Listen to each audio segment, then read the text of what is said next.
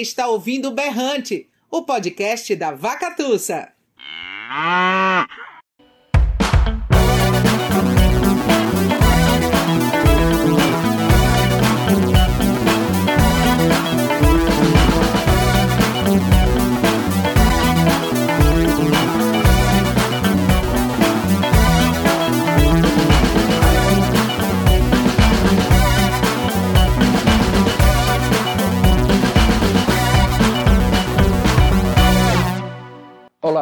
eu sou o Tiago Corrêa Ramos e este é o podcast Berrante.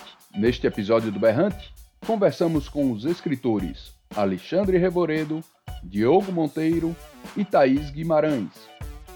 O bate-papo ocorreu em julho de 2021, durante a programação do Ocupa FIG, evento virtual produzido pela Vacatussa como forma de ocupar o vazio pela não realização do Festival de Inverno de Garanhuns em 2021, devido à pandemia do coronavírus.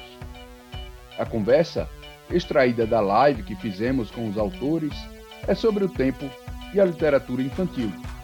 No bate-papo, eles falam sobre suas experiências com os leitores infantis, comentam seus livros de Animal, Relógio de Sol e Senhor Relógio analisam a relação de suas obras com o tempo, a velhice e a obsolescência.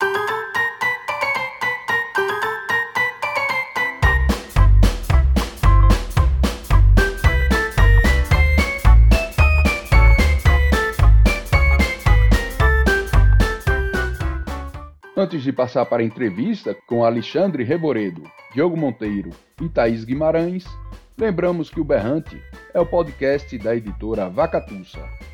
Em nosso catálogo, você encontra livros de literatura infantil, poesia, contos, cinema e educação. Para conhecer os livros da Vacatussa, acesse o nosso site www.vacatussa.com.br. E para ficar por dentro das novidades, siga a gente no Instagram. Nosso perfil é vacatussa.editora. Siga também o podcast Berrante em seu tocador preferido, no Spotify, Google Podcasts, Apple Podcasts ou Anchor.fm. Esta temporada do podcast Berrante conta com incentivo da Lei Aldir Blanc, através do prêmio Luzinete Laporte, promovido pela Prefeitura de Garanhuns e recursos do Governo Federal. Serão 15 episódios no total onde vamos falar muito sobre livros e literatura, passando por áreas como o cinema, a música e a educação, além de literatura infantil, poesia, prosa, quadrinhos e ficção científica.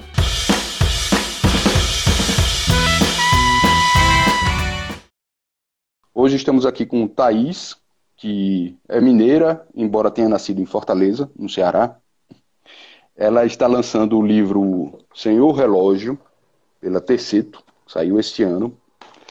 É, além dele, ela tem livros publicados de poesia, como o Jogo de Facas, Jogo de Cintura e Dez Pretextos para uma Noite de Solidão, ambos de 83. E tem o infantil é, Bom Dia, Ana Maria, que saiu em 87 e conquistou o prêmio Jabuti na categoria de melhor produção editorial infantil e ou juvenil. É, temos Diogo Monteiro, que nasceu em Recife e diz que é jornalista por formação e escritor por insistência. Após colaborações em diversas coletâneas, é, antologias e periódicos, como a revista Vacatussa, Diogo estre, é, estreou em livro próprio com o Infanto Juvenil Relógio de Sol, que saiu pela Vacatussa este ano. É, e traz ilustrações do Grande Yellow. Também esse ano, é, Diogo venceu o Prêmio Sesc de Literatura na categoria Contos, com o livro O que a Casa Criou, e que vai ser publicado pela Record, acho que é esse ano ainda. E temos aí o Alexandre Revoredo, que é daqui de Garanhuns, e ele se divide, é um multiartista, se divide entre a poesia, a música, contações de histórias, é, produção cultural e dando aulas para crianças, inclusive minhas filhas.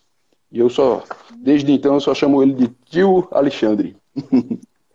é, ele é autor desse livro infantil aqui, chamado Dia Animal, que saiu pela CEP em 2018. Ele é responsável por um centro, uma espécie de centro cultural chamado Aldeia Tear, é, aqui em Garanhuns, que é voltado ao fomento de arte e cultura. Ele tem é, espetáculos de contação de histórias, é, como o Luanda Ruanda, Histórias Africanas, e Aiô, Histórias de Griot, além do Histórias da Caixola. Isso tudo em parceria com Stephanie Metódio, que é a companheira de, de Alexandre. E em 2020, é, ele lançou seu primeiro álbum musical, que é o Revoredo. Pessoal, é, vocês têm suas obras é, literárias para adulto, né, para leitores mais experientes, e queria entender o, o que foi o, o clique que eu falei para entrar nesse ramo aí. Não sei se Alexandre foi pela experiência com, como professor, né, professor de música. É, no caso, no meu caso, é, a, a, as contações de história, que na verdade são projetos da minha companheira, né, sim, sim. começou a fazer esses projetos dentro da universidade, na UPE, que a gente cursava letras, e minha companheira já desde, desde bem nova mesmo, assim, dos 15, 16 anos, que dava aula de teatro nas comunidades quilombolas aqui. E acabou que dentro da universidade a gente tem uma professora chamada Graça Graúna, professora poeta incrível, indígena, e acabou incentivando esse, esse, esse processo é, é da literatura. Né? Minha companheira já tinha essa relação com, com os quilombos e tudo mais, e eu sempre acompanhei ela, né, enquanto músico, na verdade. Ela é a contadora de história e eu ia acompanhando para fazer a trilha sonora e acabei compondo as trilhas sonoras dos, dos espetáculos. E nessas apresentações, né, no meio desses, desses, dessas vivências, né,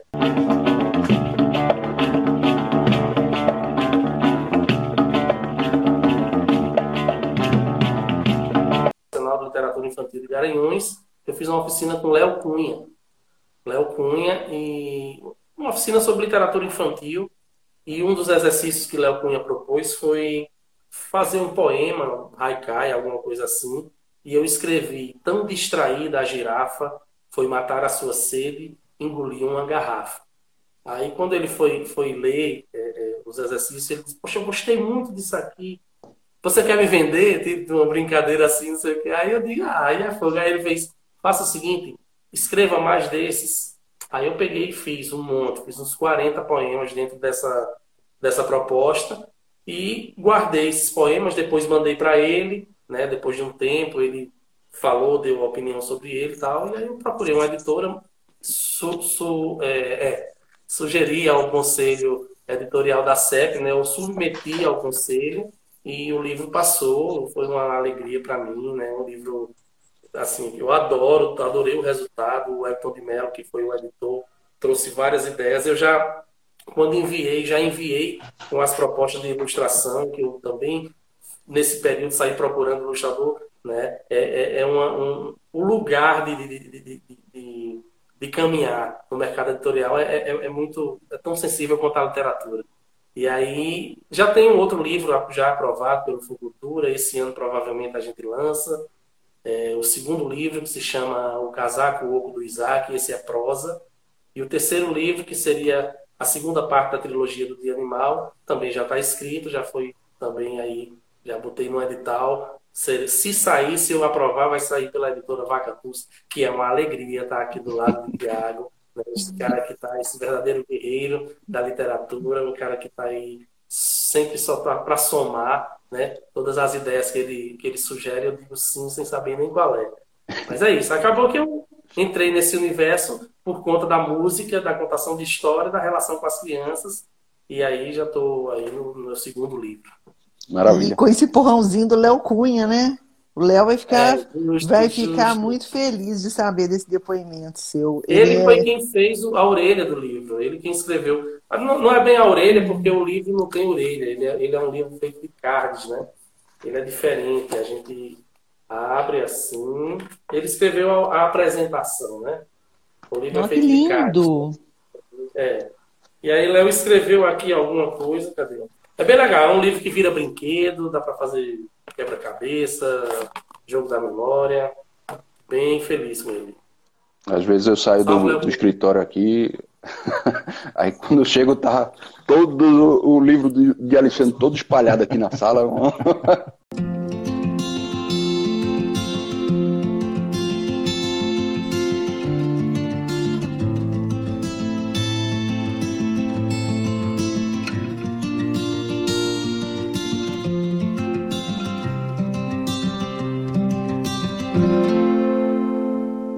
Thaís, conta aí como foi é, esse teu interesse pela, pelo livro infantil pra, é, através do, do é, Bom Dia Ana Maria. É, então, eu particularmente eu acho que não há diferença entre escrever para criança e o respeito né, com o texto e com a escrita e com a construção da escrita, ele se dá da mesma forma.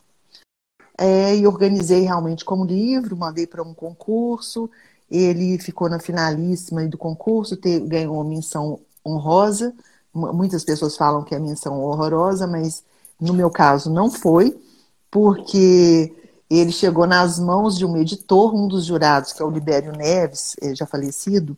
Ele até escreveu a contracapa do Bom Dia Ana Maria, e ele se apaixonou pelo texto, colocou na mão da editora Vigília, que me chamou lá, postou no livro, me permitiu escolher a ilustradora e com isso nós ganhamos o Jabuti, né?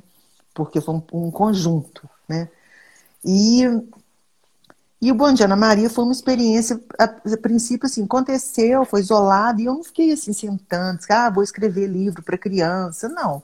Eu continuei os meus textos, né, a minha escrita normal, é, e alguns poemas para criança foram surgindo, e em especial depois que eu tive a minha filha porque eu contava muita história para ela e, e comecei a escrever poemas de bichos, tenho vários, tatu, tartaruga, elefante, brincando com isso.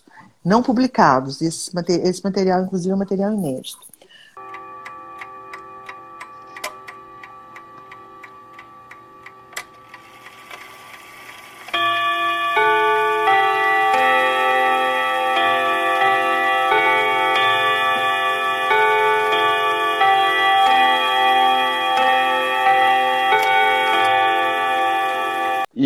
Já que tu emendasse é, o, o, surgimento desse relógio aí, porque é, acho que tem muito a ver com a história de Diogo, que depois ele vai, vai contar.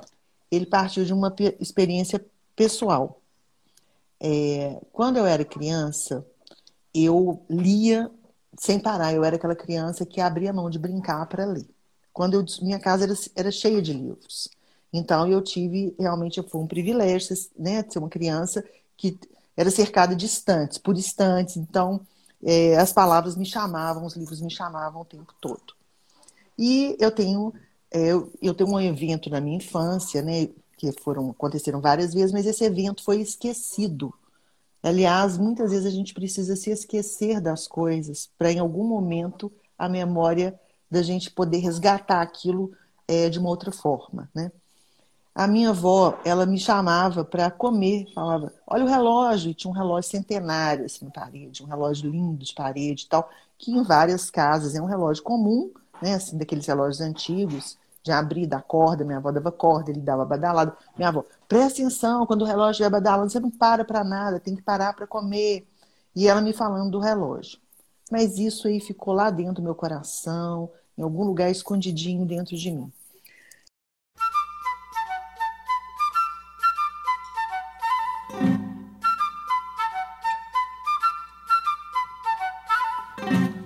Há alguns anos atrás, quando começou aquela polêmica toda em cima da obra do Monteiro Lobato, eu estava comentando com meu companheiro, o poeta Carlos Ávila, e falava, gente, eu fui formada pelo Monteiro Lobato, meu imaginário foi formado pelo Monteiro Lobato. Então eu acho assim, é, jogar o Monteiro Lobato para escanteio ou querer reescrever Monteiro Lobato é um absurdo.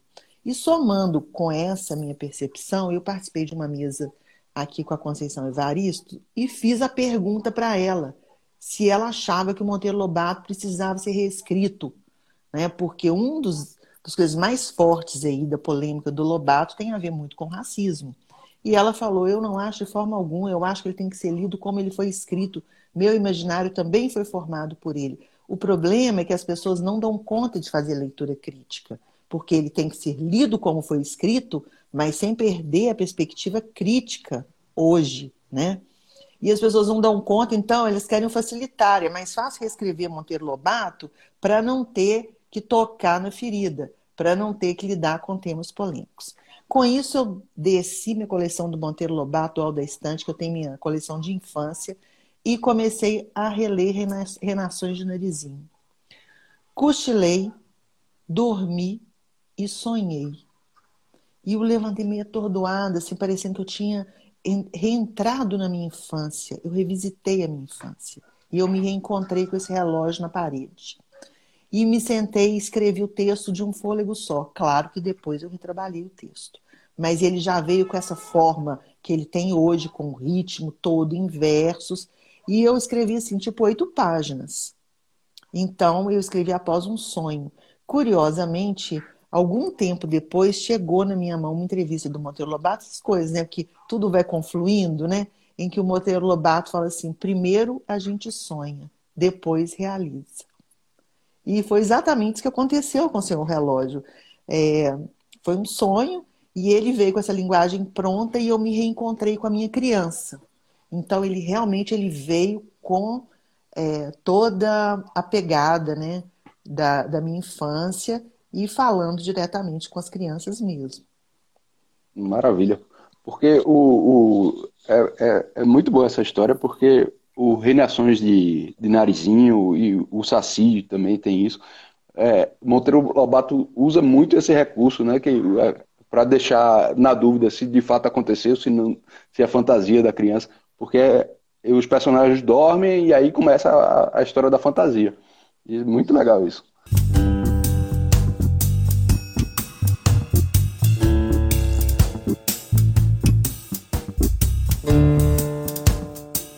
Diogo, é, conta a história do, do teu, da tua entrada aí nesse universo de, de, das crianças do livro ilustrado e o, como tu chegasse ao relógio. Então, eu não. Eu, minha história parece um pouco, ou talvez um bocado com a, com a, da, com a da Thaís, no, no, da forma como, como o relógio surgiu e como eu me aproximei. Eu não tenho histórico de, que, que vocês dois têm de, de, de, de trabalhar com crianças, de, de, trabalhar com oficinas para crianças e, e, e, ações desse tipo. Na verdade, tudo que eu sempre escrevi não tinha, nunca tinha tido esse viés. E o próprio relógio, acho que ele não nasceu com esse viés tão declarado assim. Eu concordo plenamente com a Thaís. Essa, essa diferenciação entre o, o, o texto infantil, o texto adulto, o texto isso é uma coisa que a gente acaba encaixando depois, a gente tenta colocar isso dentro de uma, de uma fila, mas, mas é, não é algo que. Eu, eu, leio hoje textos que, ditos infantis, tanto dos que eu li quando, quando era pequeno, como produzidos mais, mais recentemente, que para mim são textos extremamente adultos. É, a, a, minha leitura, acho que é tudo uma chave de leitura, a minha leitura é uma, uma é uma leitura em tese adulta, tão adulta quanto eu consigo ser.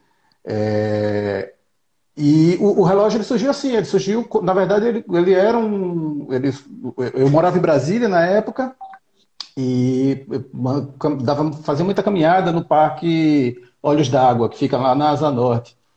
E no, no parque, nessa época, quando, quando eu morei, morei entre 2007 e 2008, é, o, o, ele estava um pouco mal conservado, bastante mal conservado na época. E ele, o parque ele tem um relógio de sol bonitão, que ele fica um pouco fora da pista de, de, de, de caminhada. E nessa época ele estava meio debaixo de, de, de, umas plantas meio mal cuidadas, ele estava escondido da, da, da, das pessoas. E eu passei por ele e eu é, me tocou aquela coisa, daquela coisa tão bonita. Eu sempre tive essa ideia do relógio de sol como algo, como algo ao mesmo tempo mágico e científico, uma coisa, né, uma, uma amostra do que, do que a gente pode fazer enquanto, enquanto ser humano, pensar na dois, três mil anos atrás, a gente ter é, essa, essa ideia. Né? Quando ainda se, se, discutia se a Terra era. Hoje a gente discute ainda se a Terra é plana ou, ou não.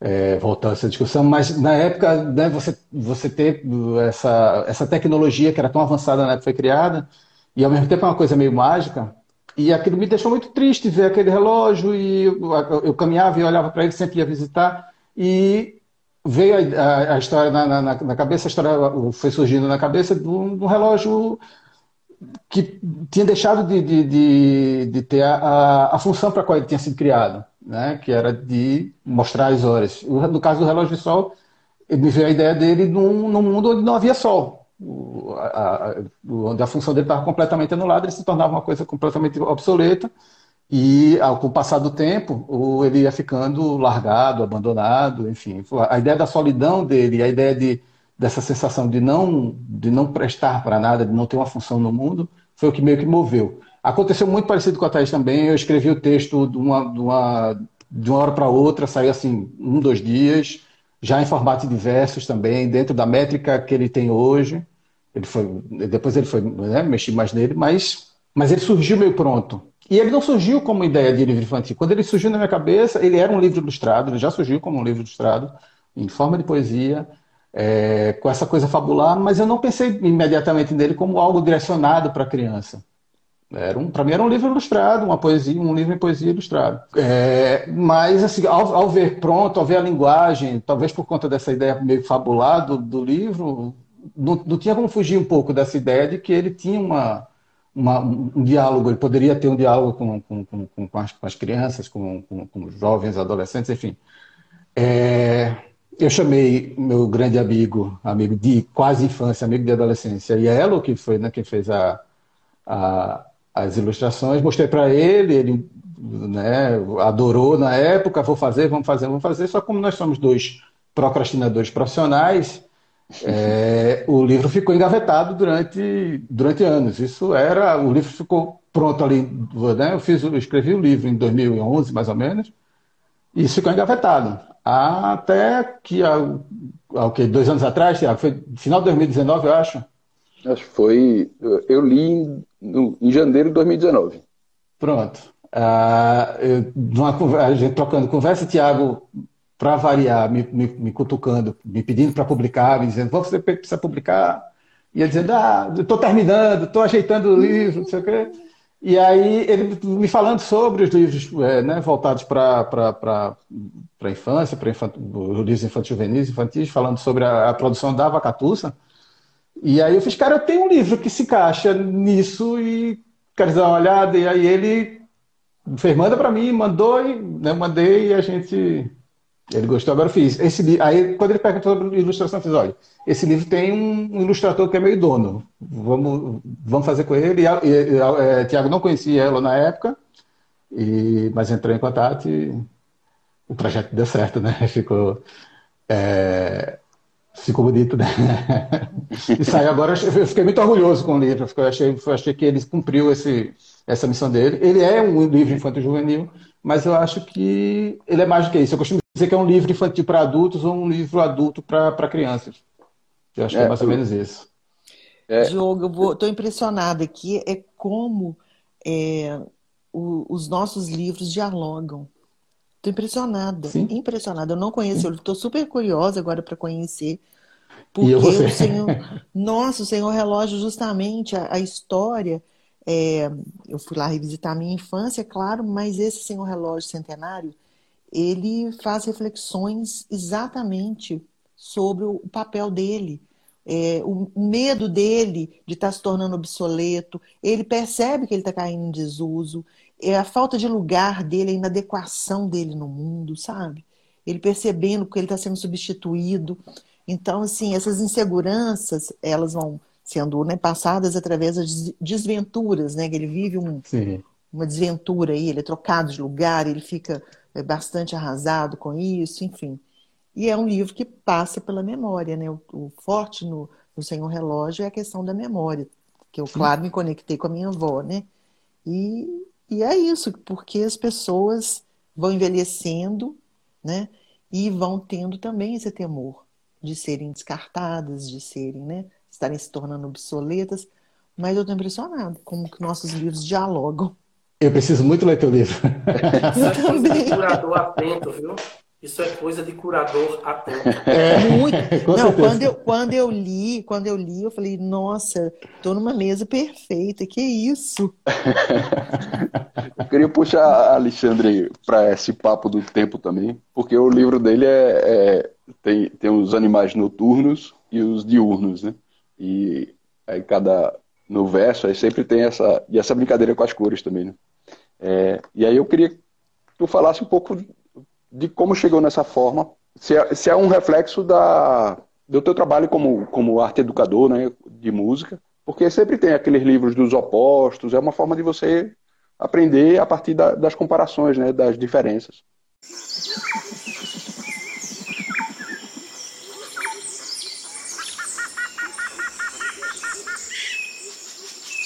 É, a verdade é que o de animal ele saiu com 24 poemas Cada poema corresponde a um animal e ele começa com um galo que canta e termina com, com a coruja que vela o sono dos bichos. Né? Então ela, ele passa um dia, digamos assim, no, no, no, numa proposta do cotidiano dos animais, mas os animais de todos os lugares. Não, não delimitei, digamos assim. Eu fui escrevendo de acordo com com o que o animal tirava de mim mesmo, o que o animal me, me, me provocava, eu escrevia, né?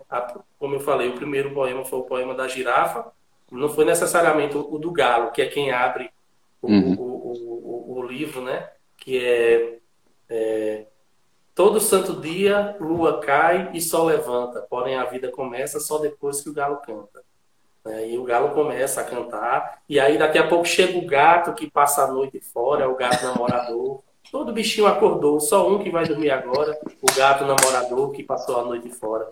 Então, aí a gente vai, aí o cachorro que late, aí a, a, pedindo seu leite com chocolate, a vaca já está ali. Então, eu vou criando esse, esse negócio, daqui a pouco vai os patos que vão voltando, o, aquele, aquela os patos voando ali no finalzinho da tarde, essa imagem que a gente vê bastante, né? Assim, pelo menos nos desenhos animados eu, eu via bastante ali com aquele, aquela trilha sonora.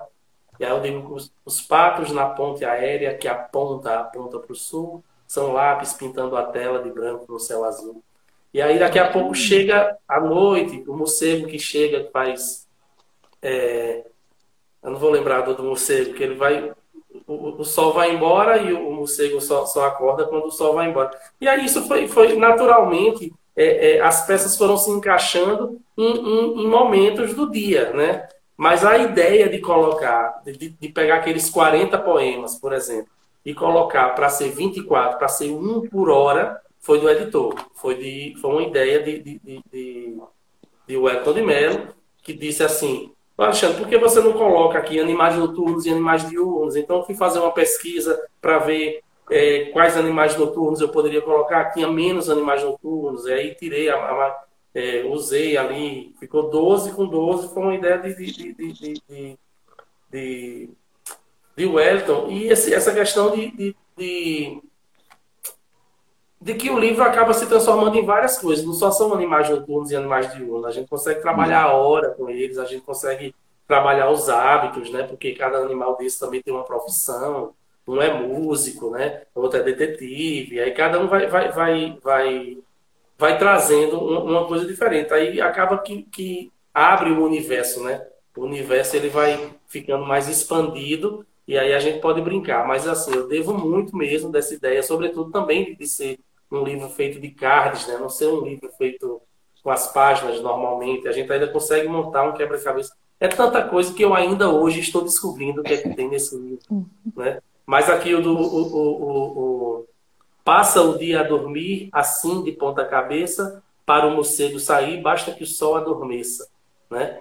Aí é o, o morcego e aí a gente essa ilustração vem de Stuart Marcelo, que é de Arco Verde, né? Eu também briguei um pouco com isso, assim, de, de querer trazer uma produção da galera do interior do estado, né? Porque Stuart é de Arco Verde, é mais longe do que de, de, de Recife do que Garanhuns. E eu digo, não, vamos colocar um cara do sertão, um cara do Agreste, vamos tentar fortalecer isso. A editora CEP é uma editora mista, mas é uma editora do governo do estado, também mantida pelo governo do estado. Então vamos fortalecer isso. Estava no próprio argumento quando eu mandei para para o livro. E aí é aquela coisa que eu vou vendo, vou percebendo, sempre tem uma ideia nova surgindo do Dia Animal, tanto que eu pretendo fazer uma trilogia, porque os bichos eles nos, né, eles nos ensinam demais, né?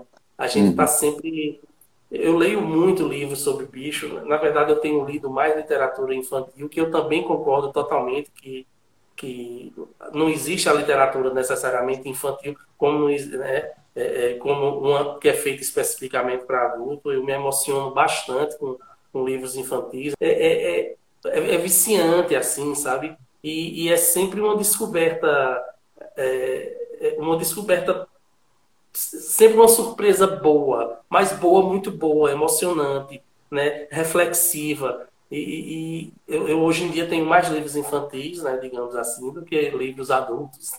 E, é, é, porque é, é, um outro universo, é um universo que a gente vai entrando e não consegue mais sair dele, seja para ler, seja para escrever, né? Porque as reflexões elas estão na linguagem, na é verdade, como a, a linguagem é, é, é o grande o grande foco aí da, da coisa.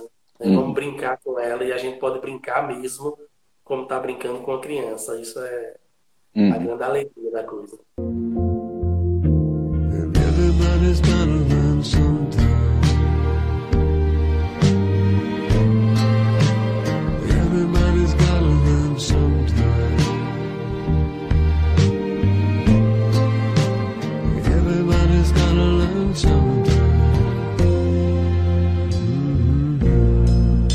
Thaís, é, Alexandre puxou esse assunto aí sobre a, as possibilidades de, de, de, trabalho do livro com, com, as crianças.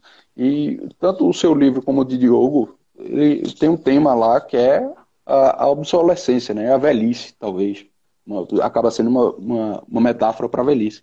Queria que tu falasse é, sobre isso e, e, a importância da gente pensar é, na função de alguém, né? Da, da velhice, que à medida que a gente vai crescendo, vai envelhecendo, a, a nossa função na sociedade muda também. Né?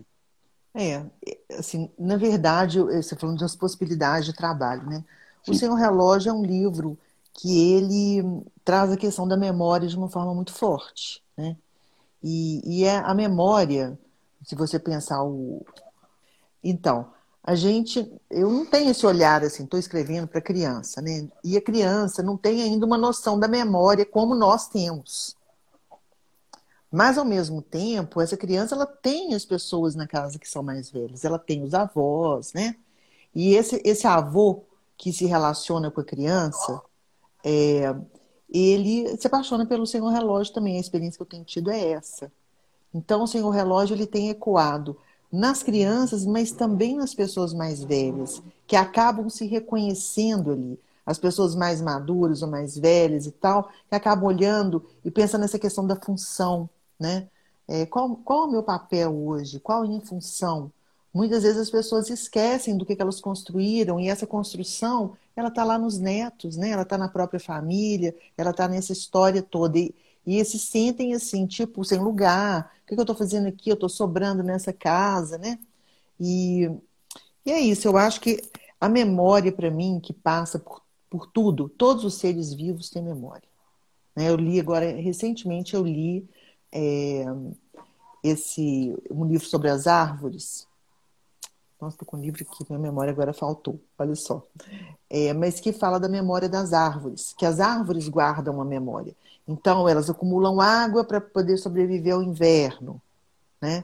E elas têm as rugas, nas, as cascas guardam as rugas das, das árvores e tal. Então, as árvores têm memória, os animais têm memória, as folhas têm memória, né?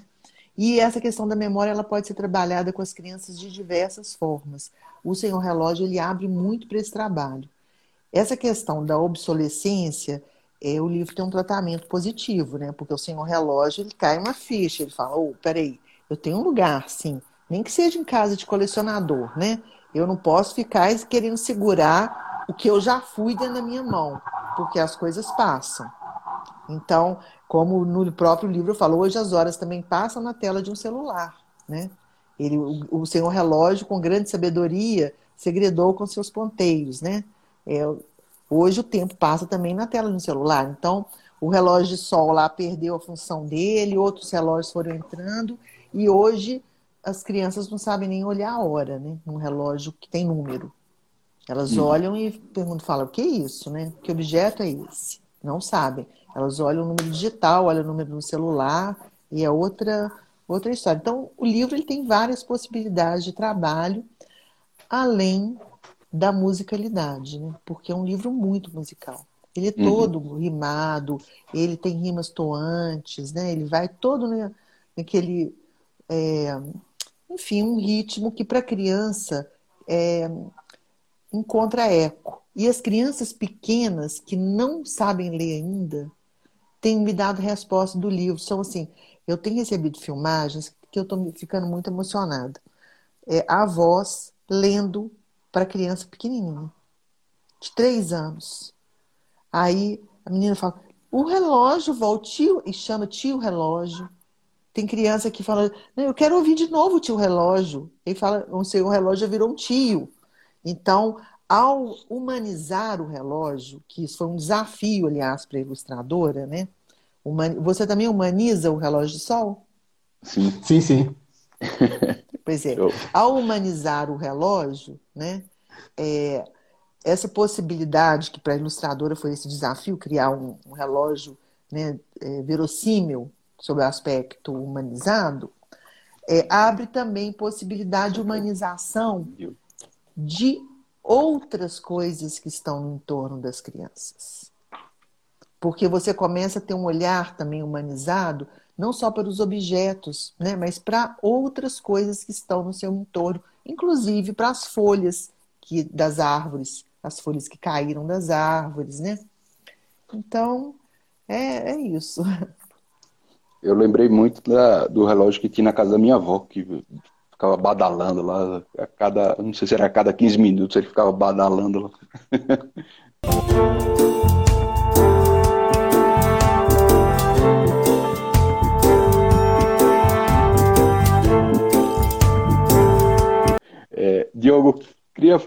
me dar contigo nessa mesma pergunta da, é, sobre a, a importância da, da obsolescência e queria emendar também por um fato que a gente não previu, né? É, a gente teve a, a, única reunião presencial foi no Carnaval de 2019, pré-Carnaval. Mal sabíamos o que ia acontecer. Mal sabíamos o que ia acontecer. Aliás, foi 19 não, foi 20. 2020. 2020.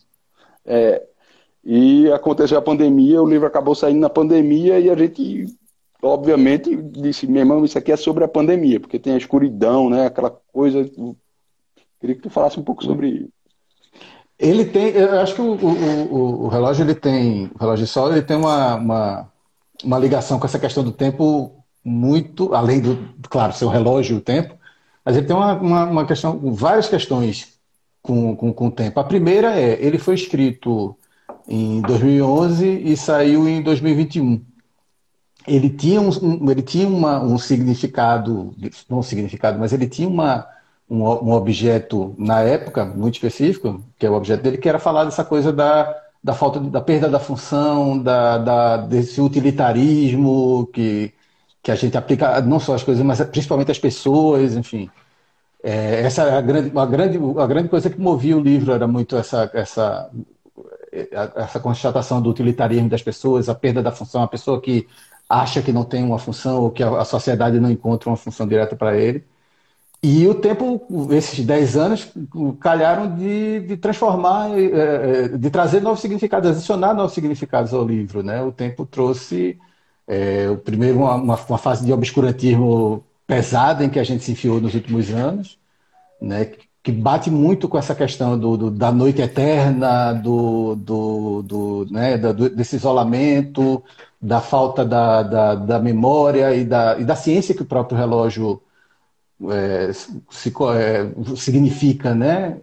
E depois ele e aí mais ele, enquanto ele já estava em produção, a gente conversou muito isso você e Guielo, né? Enquanto ele estava em produção veio a pandemia e a, a, a, escuridão e a grande noite e esse isolamento criou ganhou um novo significado.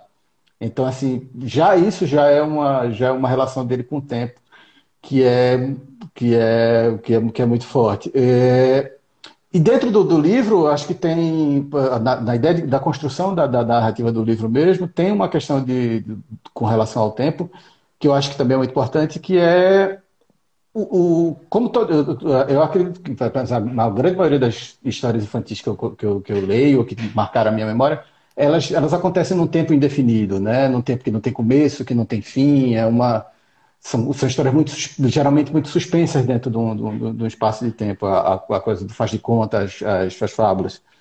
E a, a, história dentro do, do, do, livro, acontece um pouco isso, né? A gente, a gente meio que fez de propósito, é, também discutimos muito isso, não deixar muito claro assim, quanto tempo se passou desde que a noite chegou e que nunca mais foi embora, até o momento em que as pessoas já descobrem o relógio. Fica meio que sugerido se passaram gerações, se passou uma geração só, quem são aquelas pessoas quando o relógio é redescoberto e reutilizado, quanto tempo se passa sobre isso. É, ele brinca muito com essa, com essa elasticidade do tempo, que eu acho que, que bate, embora não seja proposital, porque o livro não foi escrito especificamente para criança, é, mas bate com essa com a ideia, quando você é criança, você, o tempo ele também ele é meio, meio não, extremamente maleável, né? O, o futuro, o passado são uma, uma coisa meio talvez meio nebulosa, ou, né, você não tem a ideia do que é o tempo mais para frente, o tempo mais para trás. Isso para mim, é, mim é muito interessante no, na construção do livro e é, é, essa, essas camadas que foram caindo em cima dele, o próprio tempo foi dando a ele, eu acho muito irônico. A, a, a obsolescência é isso, é, né, o, o a, a, ideia do utilitarismo dialoga com essa coisa da, da, da, da obsolescência. Né? Se você, no momento você é algo que, que, que pra, que serve a todos, é, é algo que é, é, que merece o respeito, que merece a, a atenção, que é, que é né, das pessoas, da sociedade, da comunidade, das pessoas ao redor, e de repente a sociedade marcha para um lado que você não acompanhou e você, e, e você deixa de ser, de ser eficaz, deixa de ser produtivo dentro do que, do que aquelas pessoas pedem, e o livro acho que trata um pouco, um pouco disso. Você, a obsolescência é uma forma de estar perdido no tempo, né? Acho que pode ser mais ou menos isso que, uhum. que, que o livro traz. Maravilha. Nossa, Diogo, isso que você falou é uma questão que também me, me é muito cara, sabe? Assim, a gente vive, a gente está numa sociedade do descarte, né? uma sociedade consumista e, e qual, o que, que acontece com, com os velhos nessa sociedade, né? Então, na verdade, na nossa sociedade, o envelhecimento ele tem um viés de exclusão. Porque Sim. tudo é descartável. E aí, nós também podemos ser descartáveis, por que não? Né? Vai tudo virando descarte, tudo virando lixo, até o momento em que nós também estamos aí nesse rol do descarte. Porque é essa, o, senhor, o no, no, livro O Senhor Relógio, ele vive justamente esse dilema também. Uhum. E é o mesmo dilema que, o, que o, o seu relógio vive, né? Eu juro que eu não li teu livro, tá? eu também não li teu livro. eu, eu, fiz um poema, é, um, um, um, um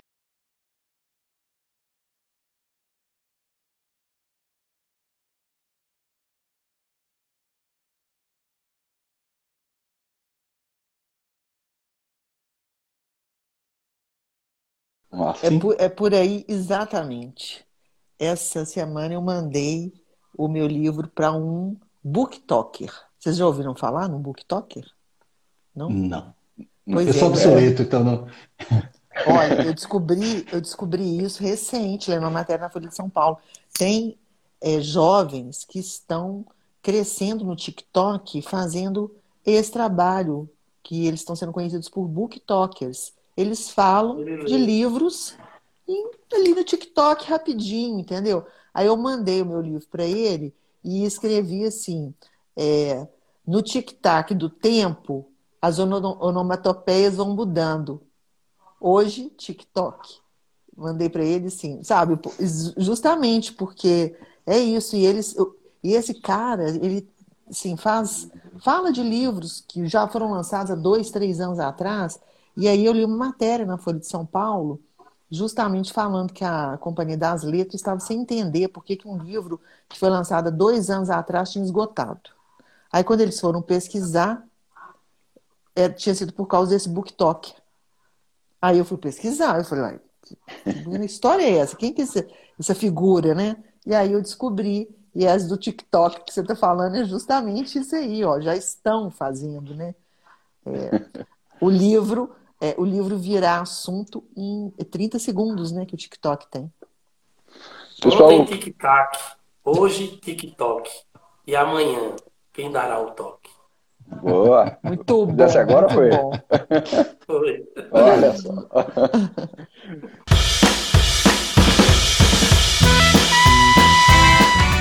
Bom, chegamos ao fim da nossa entrevista com a escritora Thaís Guimarães o escritor Alexandre Reboredo e Diogo Monteiro. E com isso, encerramos mais um episódio do podcast Berrante. Esse já é o décimo episódio. O programa é produzido pela Vacatussa e tem a apresentação minha, Tiago Correia Ramos. Neste episódio, para pontuar alguns momentos da entrevista, utilizamos a trilha do espetáculo Luanda Ruanda e do filme Boyhood, músicas de Gilberto Gil, Beck e Guga Pai, que compôs a música Relógio de Sol, inspirado no livro de Diogo Monteiro, dentro do projeto Piedade.